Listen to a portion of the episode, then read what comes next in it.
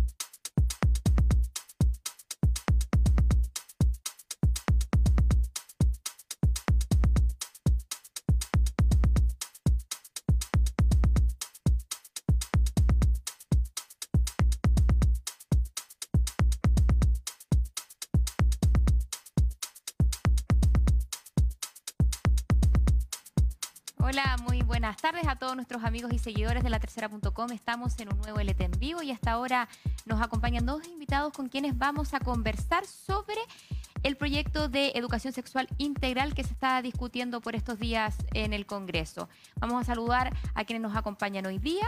Está desde el móvil Ramón Gómez. ¿Cómo estás?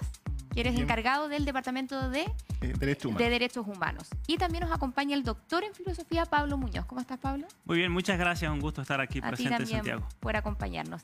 Y a todos ustedes también los dejamos invitados a que puedan participar con nosotros, que nos envíen sus preguntas y sus comentarios a través de nuestras redes sociales para que podamos leerlos en pantalla.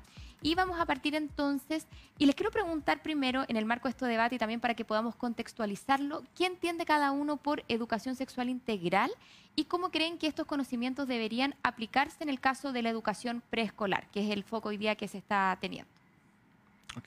Bueno, la, educación sexual en sexualidad integral, eh, a nuestro entender, tiene, tiene que tener una perspectiva de derecho humano una perspectiva donde se entiendan que las diferentes formas de amar, de sentir, de relacionarse, eh, merecen respeto, merecen dignidad, merecen igualdad de condiciones en el trato y merecen ser abordadas desde la etapa preescolar hasta la etapa más adulta de las carreras universitarias eh, de una forma que, que, se acorde a cada etapa parvularia. Por ejemplo, cuando se habla de que, de que hay oposición a esto, porque inicialmente en la etapa parvularia eh, se hablaría de sexo a los niños, la verdad es que cuando uno habla de sexualidad no necesariamente está hablando de sexo. Así como se enseña matemática, la etapa preescolar primero a sumar y a restar y luego pasamos a las ecuaciones, creemos que en este sentido lo primero que debe abordarse en la etapa preescolar tiene que ver el respeto a las diferentes formas de ser, de sentir y también de construir familia, porque en definitiva las diferentes formas de ser derivan de distintas formas de construir eh, familia. En tu caso, Pablo, ¿cuál es tu definición al respecto?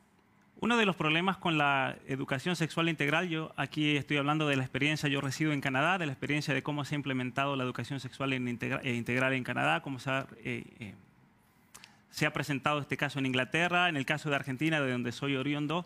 La educación sexual integral opera más que nada como un agente de una revolución ideológica y cultural con respecto a la sexualidad humana. Es decir, bajo el pretexto tal vez de prevenir enfermedades de transmisión sexual, bajo el pretexto de prevenir abuso sexual, y que es algo terrible y obviamente que hay que hacer algo al respecto, se está usando de la educación sexual integral para implementar ideas ideológicas que no tienen absolutamente ningún fundamento en la ciencia. ¿Pero qué apuntas, a qué apuntas tú cuando dices que se promoverían estas ideologías?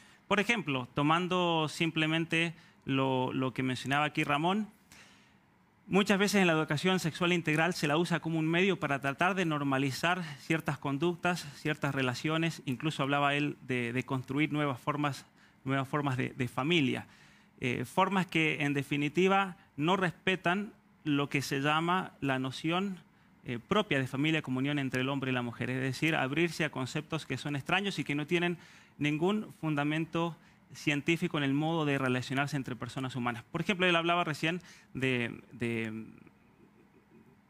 enseñar a los niños nuevas formas de relacionarse, nuevas formas de amarse, hay distintas formas de amarse, hay distintas formas de mostrar esos afectos del sentimiento y demás. Ahora bien, ahí hay que aclarar algo que es, bastante importante, porque de hecho, en, en el modo como se ha dado la educación sexual integral en otros países, se le ha abierto la puerta a lo que se llaman orientaciones sexuales que incluyen dentro del mismo concepto perversiones tales como la pedofilia. De hecho, en Estados Unidos tenemos una asociación, Man Lover Association, Man Boy Lover Association, que se, eh, se concentra en implementar relaciones eh, pedófilas y enseñar cómo un niño con un adulto se pueden relacionar, son formas libres y consentidas y demás, y eso introducirlo por medio de la educación sexual integral. Yo en eso veo un peligro para un país como Chile, que se introduzcan ideas que sean peligrosas para la naturaleza humana, peligrosas para los niños y especialmente con un programa de educación sexual integral que se presenta de modo totalitario porque deja de lado el, rol de los padres, especialmente en la formación de sus hijos. ¿Cómo respondes tú a lo que él plantea? Eh, bueno, la orientación sexual, la pedofilia no es una orientación sexual. La orientación sexual es un concepto que está definido por la Organización Mundial de la Salud, por la Asociación Americana de Psiquiatría, por la Organización Americana de Pediatría y no tiene ninguna relación con la pedofilia. El proyecto de ley en cuestión que se está analizando no tiene ninguna relación con la pedofilia. El proyecto de ley que se está buscando busca eh, promover la educación sexual eh, integral. No busca otro tipo de legalizaciones. Y es bueno entender que en nuestro país, de acuerdo a las reglas democráticas definidas, ya tenemos un concepto de familia definido, que es el, que el país ha definido eh, para sí mismo. Es un concepto muy nuevo porque surgió con la reciente aprobación de la ley que reformó, que creó el Ministerio de Desarrollo Social y la Familia donde por primera vez la familia es entendida no solamente aquella que está vinculada por lazos sanguíneos y por lazos de parentesco legal, sino también por lazos afectivos. Es decir, que cualquier persona con lazo afectivo que convive con otra bajo un mismo techo, para los efectos de nuestra legislación, de nuestra ley, de la ley chilena, es considerada eh, familia. Y que además la orientación sexual y de identidad de género son, categorías protegidas por la ley. Eh, en definitiva, lo que hace este nuevo proyecto es adecuarse a la normativa actual que los propios chilenos y chilenas hemos decidido que debe ser nuestra normativa y responde a principios de estándares de derechos humanos que, eh, en definitiva, promueven el respeto a los derechos humanos a todas las personas. Eh, no hay ningún argumento científico que diga que la orientación sexual es negativa o una enfermedad o provoca daño. No hay ningún estudio al respecto. Usted ahí falta derechamente a la verdad. Eh, cuando digo científico me refiero a, estudios que, no están eh, influenciados por ninguna corriente ideológica ni religiosa y, sino, que, son reconocidos como científicos por pares de la sociedad científica. Y no hay ningún estudio que, permita concluir algo como lo que usted señala o plantea. Muy bien, con respecto al tema de la orientación sexual y la pedofilia, yo lamento corregirte en ese tema porque la palabra orientación sexual de hecho surge en un debate judicial en Canadá en el año 1977, una revista que se llama la revista de liberación gay, Gay Liberation Journal, en el cual presentan ellos un artículo que se llamaba Hombres que aman niños que aman hombres. En ese artículo se relataban incluso casos de abuso sexual de niños, de pedofilia. Era un artículo en el cual se le enseñaba a la comunidad homosexual en Canadá a cómo, cómo ganarse el, afecto, el cariño del niño para poder establecer una relación que tiene como término una cuestión sexual. Eso, ellos fueron denunciados, el caso llegó a la Corte Suprema y la Corte Suprema de Canadá sentencia que eh, la orientación sexual es un derecho humano, como afirmó él. Bueno, pero la palabra orientación sexual, en ese caso, que ahí es donde surge el término, incluía relaciones tales como la homosexualidad, el lesbianismo, la zoofilia y la pedofilia, esas cuatro. En Canadá, entonces, grupos eh, eh, de liberación gay comienzan a distribuir información a niños acerca de mantener relaciones con adultos y demás. Fueron denunciados nuevamente a la Corte Suprema. En el año 1982 el caso llega a la Corte Suprema y la Corte Suprema de Canadá declara que el abogar, el promover la pedofilia es un derecho humano. ¿Por qué? Porque es una orientación sexual. Entonces sí este, está relacionado. pero la discusión chilena eso no se ha abordado. O sea, pero la palabra orientación sexual surge... No hemos escuchado que se esté promoviendo que adultos tengan eh, relaciones sentimentales o del tipo que sea con niños. Pero la orientación sexual surge del contexto de la pedofilia. Eso no lo podemos negar. Eso es absolutamente... Eso no lo podemos negar porque está así. Eso se lo puedo demostrar con la ley y la sentencia de la Corte Suprema de Canadá. Después de eso surge todo un, un intento de tratar de darle legitimidad a la palabra orientación sexual que por otro lado la palabra orientación sexual es un concepto muy vago para ser usado incluso en la ciencia, y eso también la ciencia lo ha demostrado. ¿Dónde? ¿Por qué? ¿Dónde? aquí tengo, mire, 800 artículos científicos citados, muchos de los cuales hablan de cómo... Mencióneme solo uno. ¿Qué es la orientación sexual? No, mencióneme solo un artículo. define la orientación sexual. Mencióneme solo un artículo científico que diga lo que usted señala. Uno bueno, solo. Bueno, está el reporte que hizo el doctor eh, Paul Mahugh, en el cual ellos demuestran que en todos los estudios científicos que se han hecho al respecto, cuando se habla de orientación sexual, se habla de distintos factores muchas veces no relacionados uno con otro. Entonces, el problema con la palabra orientación sexual se refiere a tantos factores diferentes que no tiene validez científica usar la palabra orientación sexual por la vaguedad. Lo que tendríamos que hacer, en todo caso, es hablar de los distintos factores en particular a los cuales se refiere la palabra orientación sexual, para después de ahí poder concluir y para que tenga validez. algo, eh, lo que usted dice no es efectivo. Eh, la, la orientación sexual científicamente está aceptada por la Organización Mundial de la Salud, ¿Y qué órgano máximo de la salud el que define esto? ¿Qué fundamento es el, fundamento de la Organización Mundial de la Salud. Todos los estándares internacionales de derechos humanos, todas las leyes y legislaciones sobre derechos humanos abordan el concepto de orientación sexual. Lo que usted está diciendo es que la mitad del mundo, o la mayoría del mundo, abrió el país a las puertas al mundo, a la pedofilia. Porque si cada legislación que incluyó este, este, estas categorías como protegidas de discriminación en definitiva, lo que estarían haciendo sería promover la pedofilia. Y usted lo que está diciendo, en otras palabras, es que en este país, en Chile, la legislación chilena promueve la pedofilia al proteger a la orientación sexual. ¿Plantea eso? Y hay un eh, por eso, ahí está la gravedad. pero ahí está la pregunta. Tú estás planteando de que si es que se estableciera este respeto a la orientación sexual, que recordemos que también eso mismo quería aclarar, o sea, Chile ya ha tomado definiciones al respecto, lo tomó con una ley contra la discriminación y también en Chile las uniones de personas del mismo sexo ya están reguladas de alguna manera, o sea, ese tipo de familias en nuestro país ya existen. ¿Y qué pasa con los derechos de los niños? Es parte de nuestra realidad. ¿Qué pasa con los derechos de los niños que tienen? el Estado chileno ya lo definió. Bueno, pero no significa que esté bien.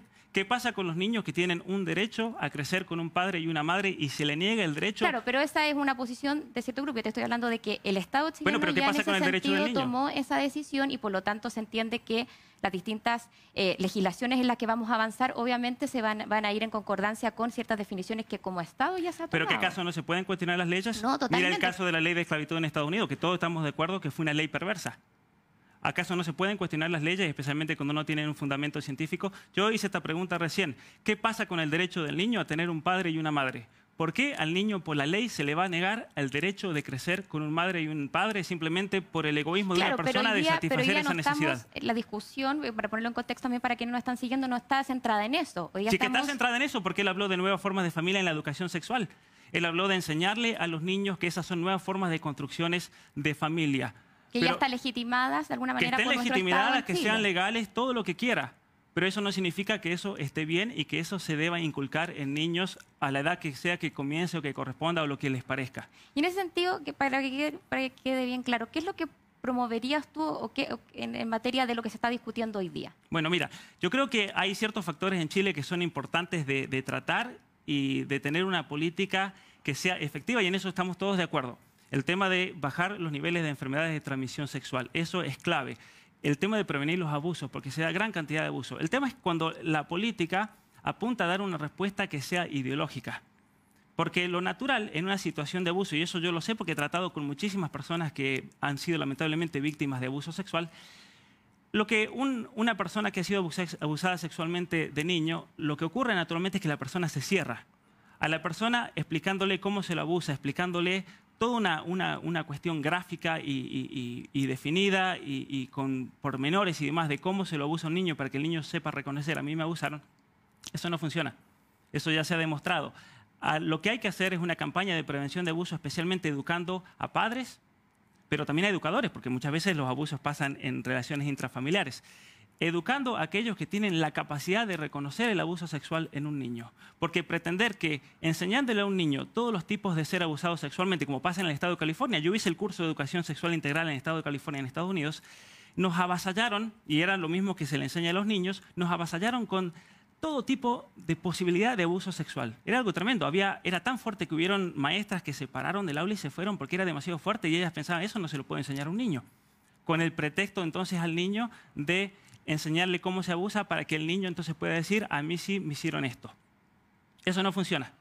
Eso se ha demostrado. Entonces, tenemos que tener campañas que sean efectivas y en esta discusión tenemos que ir a cuestiones que funcionen, porque ya sabemos por los datos de otros países, en Canadá, en Estados Unidos, en Inglaterra, yo vivo en Canadá, los programas de educación sexual integral han sido totalmente inefectivos, por un lado, pero por otro lado han producido considerables daños psicológicos tanto en niños como en jóvenes que han sido objeto de esta educación sexual. Por ejemplo, hablaba de la identidad de género.